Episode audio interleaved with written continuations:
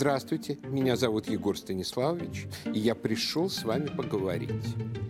Есть такой музыкальный жанр «скорбец». Говорят, это слово для обозначения блюза придумал Борис Гребенщиков в те времена, когда еще не было разложившимся трупом, убившим себя осаженную Одессу и обляпанным Мишей Саакашвили. Произведение в жанре скорбеца ежегодно исполняет наша либеральная интеллигенция на 9 мая. Они с каким-то натужным хамством, особенно смачным из уст, к примеру, Виктора Шендеровича, требуют от нас в этот день скорбеть, а не радоваться. Скорбеть, как якобы повелось в цивилизованных странах. Что такое цивилизованные страны, никто, правда, толком не объяснил. Если имеются в виду западные страны, то везде все по-разному. Вот во Франции, к примеру, только что с помпой праздновали Наполеона – упыря, который вместо того, чтобы восстановить легитимную монархию, попытался создать империю для своего корсиканского тейпа. И в решении этой непосильной задачи убил демографический потенциал Франции навсегда. Леваки БЛМ тут, правда, потребовали Наполеона отменить. Мол, он был расист, сексист, обидел 10 негритят и вообще милитаризм зло. На что Макрон ответил решительным «нет». Славили и будем славить. Но к Макрону нужно отнестись с пониманием. У него армия бунтует. Десятки генералов и десятки тысяч военнослужащих подписали открытое обращение о том, что если не остановить мигрантизацию и исламизацию страны, то впереди гражданская война и гибель Франции. Тут даже заговорили о возможном военном перевороте. Кстати, единственный удавшийся военный переворот в истории Франции устроил как раз Бонапарт. Все остальные не удались. Но даже если переворота не будет, то шанс для Макрона помешать возможному избранию Марин Ле Пен с помощью силовиков ну, тает теперь на глазах, а до выборов остался всего год. В общем, Макрону, если он хочет дотянуть хотя бы до выборов, не до левацкой культуры отмены. Напротив, он прославляет того, кто пусть и не вполне, на мой взгляд, заслуженно считается французским героем. Или вот Япония, с которой, собственно, Вторая мировая война на самом деле и началась. Каждый японский премьер в последние десятилетия обязательно ходит на поклонение в храм Ясукуни. Что такое храм Ясукуни? Это место, где павших в бою за императора японских солдат с древнейших времен через порт Артур и Цусиму и до Второй мировой почитают как святых. Всех-всех. Не только тех, кого подбили над Перл-Харбором или кто сгорел в Хиросиме, но и тех, кто устроил нанкинскую резню тех, кто пытал английских пленных на Яве, счастливого Рождества мистера Лоуренс, тех, кто строил мост через реку Квай в Бирме, кто изнасиловал миллионы кореянок. Все-все они в храме Ясукуни святые. И повешенный по приговору токийского трибунала японский Гитлер генерал Тодзио тоже – Синзаабе, лишь недавно оставивший пост премьер-министра, посещал Юсукуни поклониться душам этих замечательных святых. Скорбно поклонился, не спорю. Но это такой специфичный скорбец. А вот Ксения Собчак в качестве примера, на который нужно равняться, приводит Израиль. Мол, там на 8 мая не парады проводят, а скорбят. Сирену включают, плачут у стены и в других местах. Для плача у Израиля есть все основания. Одним из заметных событий Второй мировой войны было массовое истребление нацистами евреев. По официальным данным погибло более 6 миллионов человек. В большинстве своем евреи не могли оказать сопротивление. У них не было государства, не было армии. Возможность воевать имели считанные тысячи партизан и, разумеется, те, кто сражался в армиях союзников и в Красной армии. У евреев в той войне была трагедия, но, увы, не было побед. Даже атомную бомбу, созданную преимущественно учеными-евреями, испытали уже после падения Берлина. Так что на голову Гитлера она не упала. Победой евреев по итогам Второй мировой стало образование государства Израиль. И вот тут с парадами стало все в порядке – парады на День независимости Израиля проводились до 1973 года ежегодно. В 1968 после завоевания в шестидневной войне парад был грандиозным. Последние годы Беньямин Нетаньяху возобновил авиапарады. Так что там, где есть повод, евреи в Израиле отнюдь не скорбят. Есть ли повод скорбеть у нас? Несомненно. Русских в той войне погибло намного больше, чем евреев. СССР по современным подсчетам Росстата потерял войну 25,5 миллионов человек. Тут и погибшие на фронте, и в оккупации, и ушедшие во вторую эмиграцию. Еще 13,5 миллионов косвенных потерь.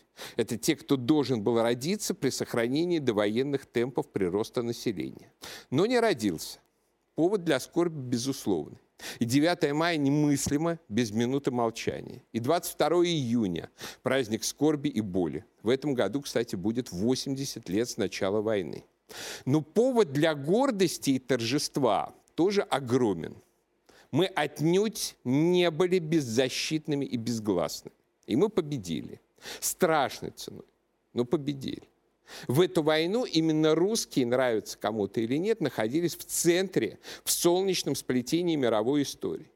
От нашего мужества, нашей стойкости зависела и наша судьба как великого исторического народа, и судьба всего человечества. В эти дни русские вершили судьбы мира. Не верите? Ну, послушайте группу «Сабатон», что ли. Конечно, пропагандисты на Западе сегодня могут это замалчивать и стараться обойти этот факт. Но даже они прекрасно осознают, что врут. Ну, здесь, конечно, еще проблема в том, что на каждый День Победы, на каждое обсуждение Великой Отечественной войны обязательно набегают мамкины-сталинисты в огромных количествах. Ну и получается ерунда, потому что они тут же начинают рассказывать, что если бы товарищ Сталин там, не расстрелял всех твоих родственников, не раскулачил бы всех крестьян, не отнял бы там, у твоего прадеда бричку, а, то ты бы обязательно погиб бы, и твои предки обязательно бы погибли во Второй мировой войне. Это, мягко говоря, не так. Начнем с того, что Второй мировой войны без большевистского переворота в России вполне вероятно не было бы. Гитлеру просто нечем было бы пугать немецкого обывателя, если бы у него не было примера, что вот придут коммунисты и вас всех раскулачат. Вот. Закончим тем, что Российская империя в 1917 году вполне могла победить Германию вместе со своими союзниками. И в этом случае тоже ни о каком Гитлере говорить бы, скорее всего, не пришлось бы, потому что Германию контролировали бы со всех сторон. Но а главное, главное, это совершенно другой жанр. История, наша история Великой Отечественной войне – это история эпоса, это грандиозное эпическое действие – а у эпоса есть свои законы. В эпосе есть герои, благородные, жестокие, отважные до беспредела герои, там, Ахилл, Илья Муромец, Роланд, Сид Компиадор и так далее. А есть властители. Агамемнон, Владимир Красносолнышко, Карл Великий, король Альфонс и все в том же духе. И вот между героями и властителями есть довольно большая разница. Властитель не обязан быть ни умным, ни благородным, ни справедливым, ни отважным и так далее. Все, что он должен сделать, это воплощать в себе непреклонную властную волю к победе.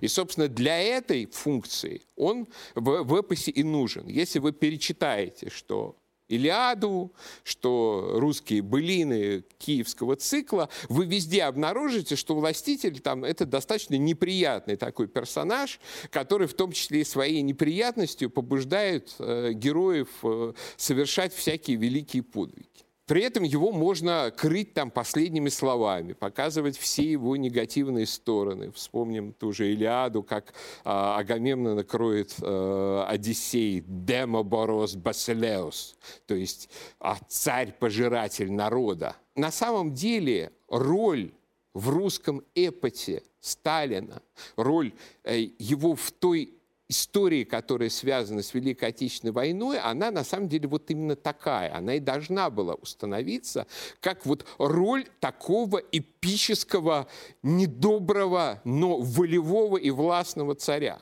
ну, то, что это было действительно так, я думаю, никто даже, человек крайне антикоммунистически настроенный, спорить не будет. Потому что, скажем, э, на 16 октября 1914 года э, война Советским Союзом была проиграна государство начало разваливаться.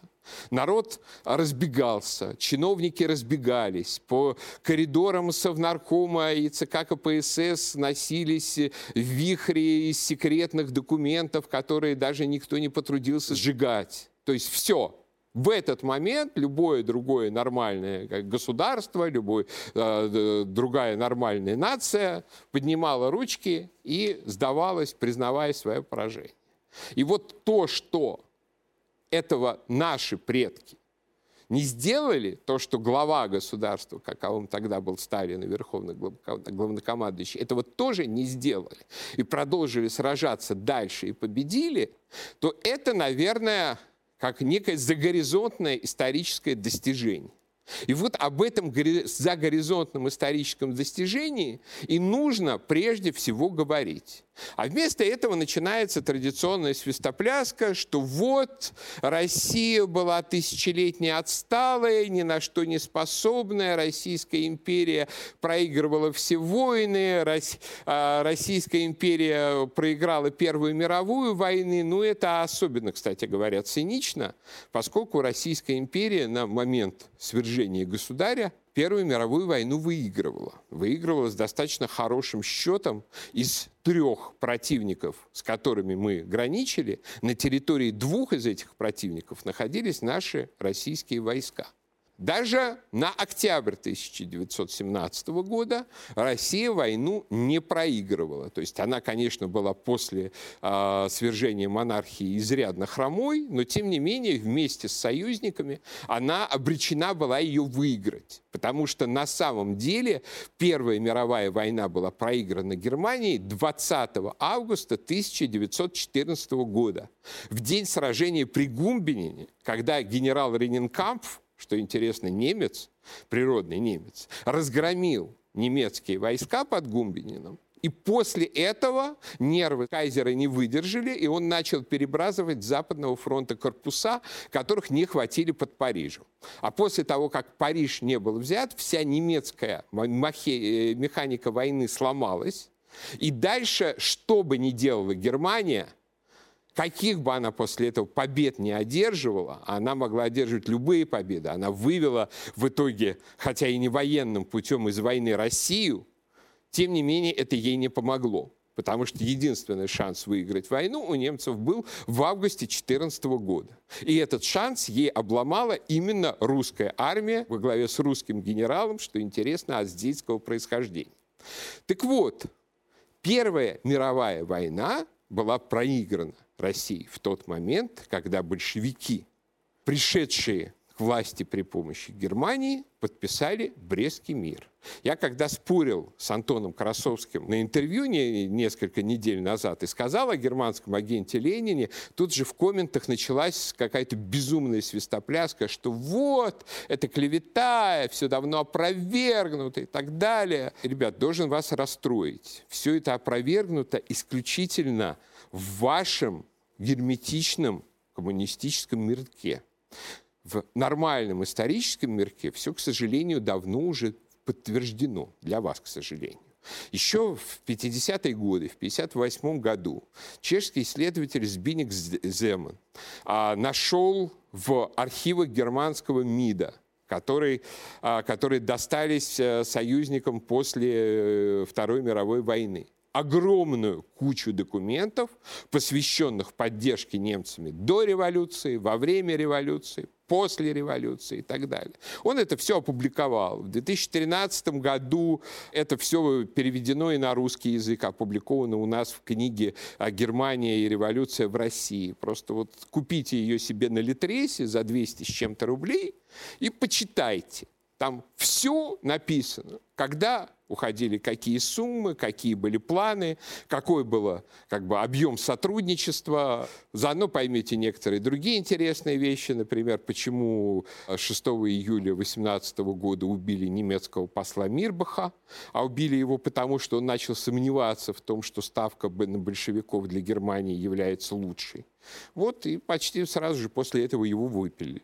Так вот, не было проиграна Первая мировая война Российской империи. Она была проиграна для России и за Россию большевиками, которые отрабатывали грант, который их привел к власти.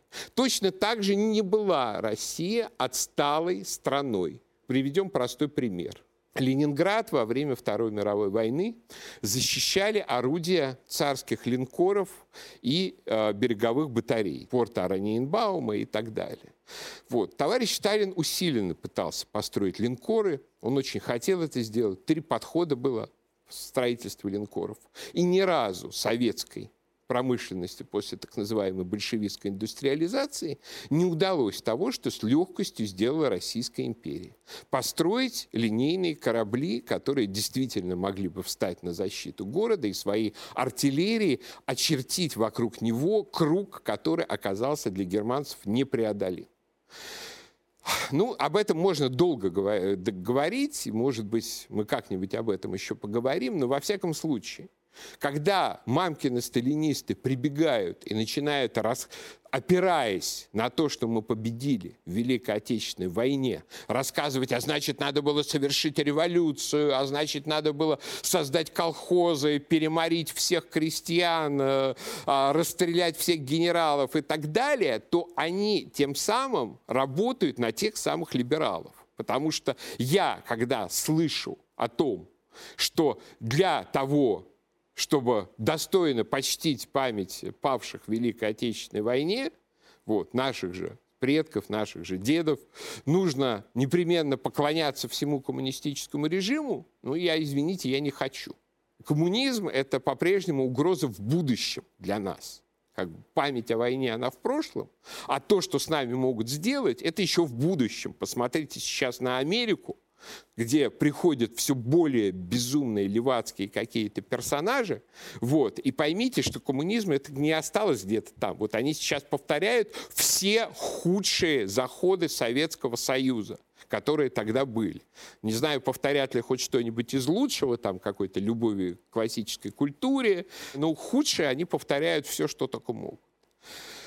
Вот. И это безумная совершенно сталиноидная пропаганда, вместо того, чтобы поставить Сталина на то единственное место, на котором он смотрится выигрышно, в роли того полководца, который не сдался в трудный момент истории – а здесь, опять же, есть э, люди, которых э, один мой знакомый хорошо называет белые докрасно. То есть они вот настолько вот белые, настолько все из себя как бы белогвардейцы, антикоммунисты, что уже начинают ненавидеть там Россию, русский народ э, и так далее за то, что те недостаточно белые. Белые докрасно очень любят рассуждать на эту тему, что вот пришли бы немцы, свергли бы Сталина, там, ну, про Баварское это клиберали, к либералам, а вот нас бы потом бы освободили бы американцы, и нормально бы мы бы зажили, и все в том же духе.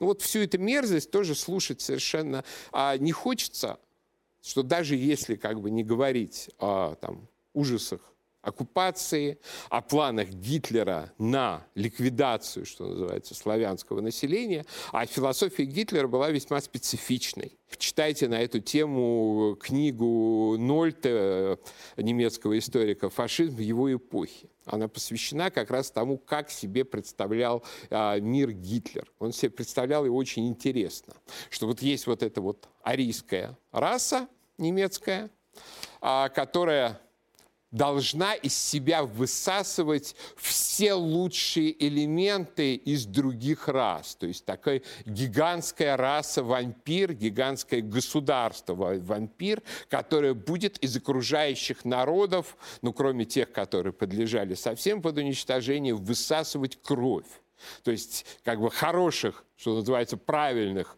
подходящих как бы детей будем забирать, всех остальных держать в скотском состоянии. Все это прописывалось и Гитлером, и Гиблером вполне откровенно.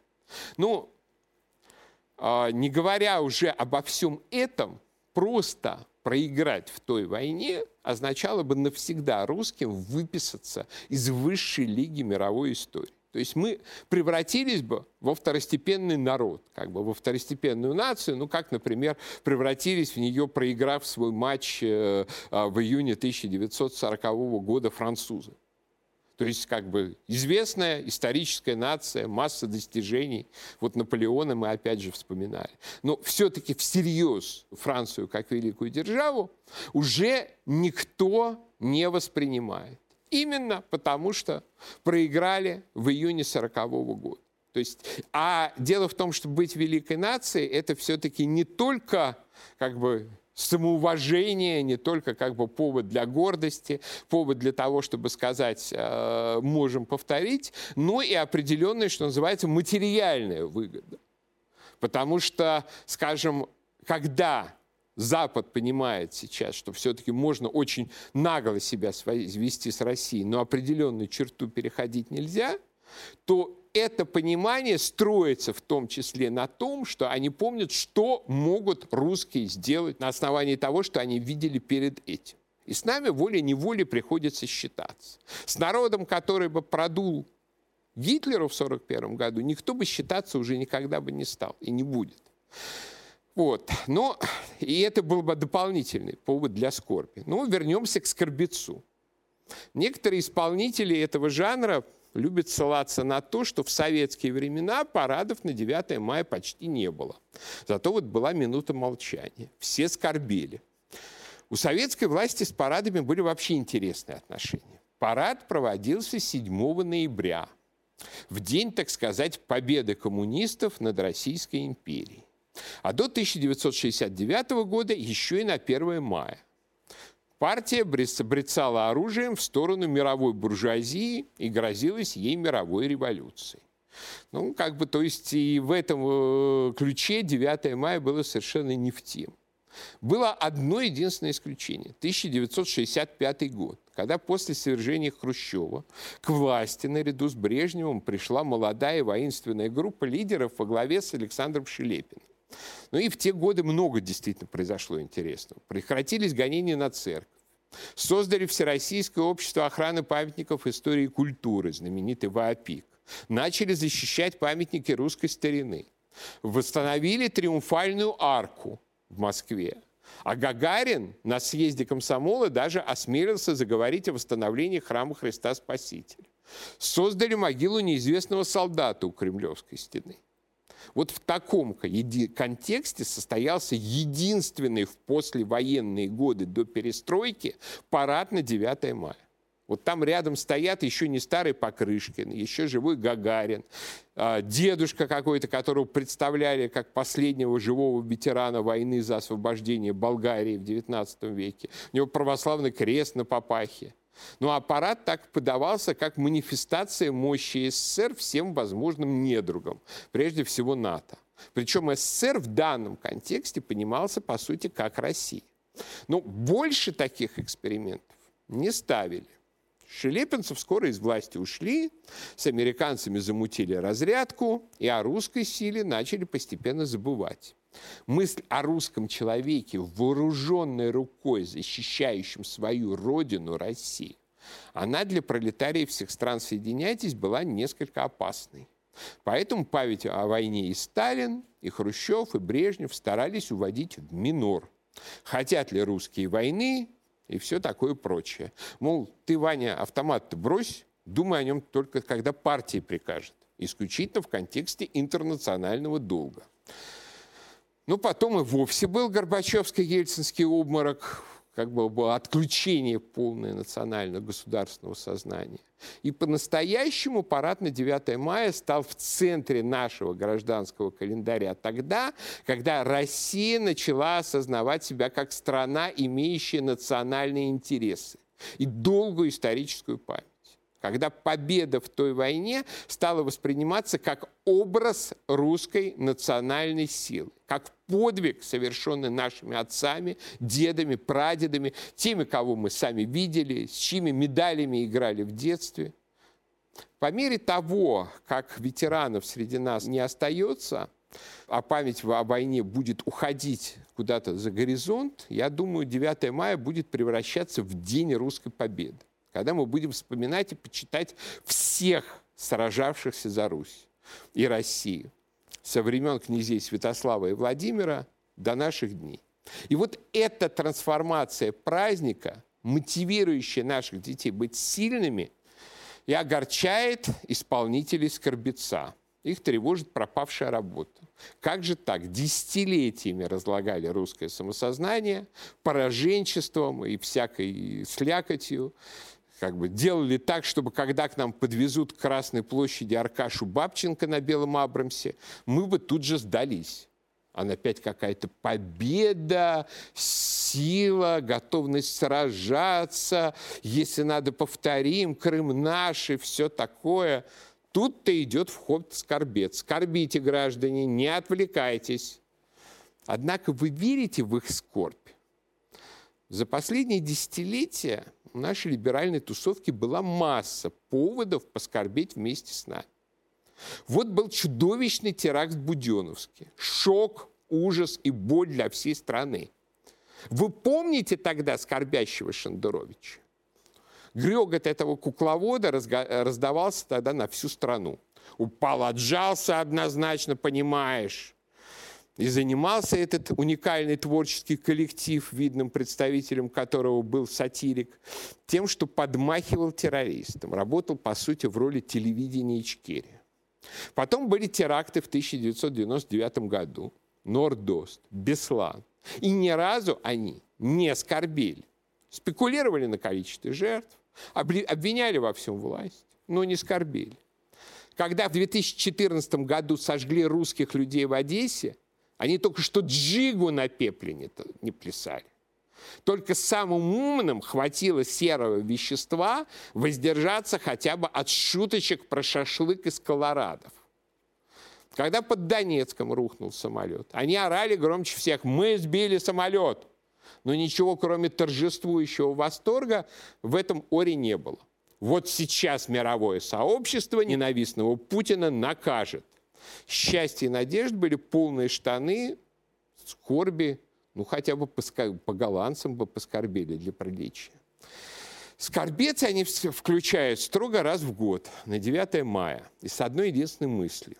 Убедить вас в следующий раз не сопротивляться. Так что веры им никакой. Когда на поминке заявляется никому неизвестный утырок с постной мордой, то надо думать не о его скорби, а о том, не пришел ли он почистить вам карманы. И вот эти лица со скорбецом приходят украсть вашу радость, вашу гордость и ваш триумф. Пока я прощаюсь, но наш разговор не кончен.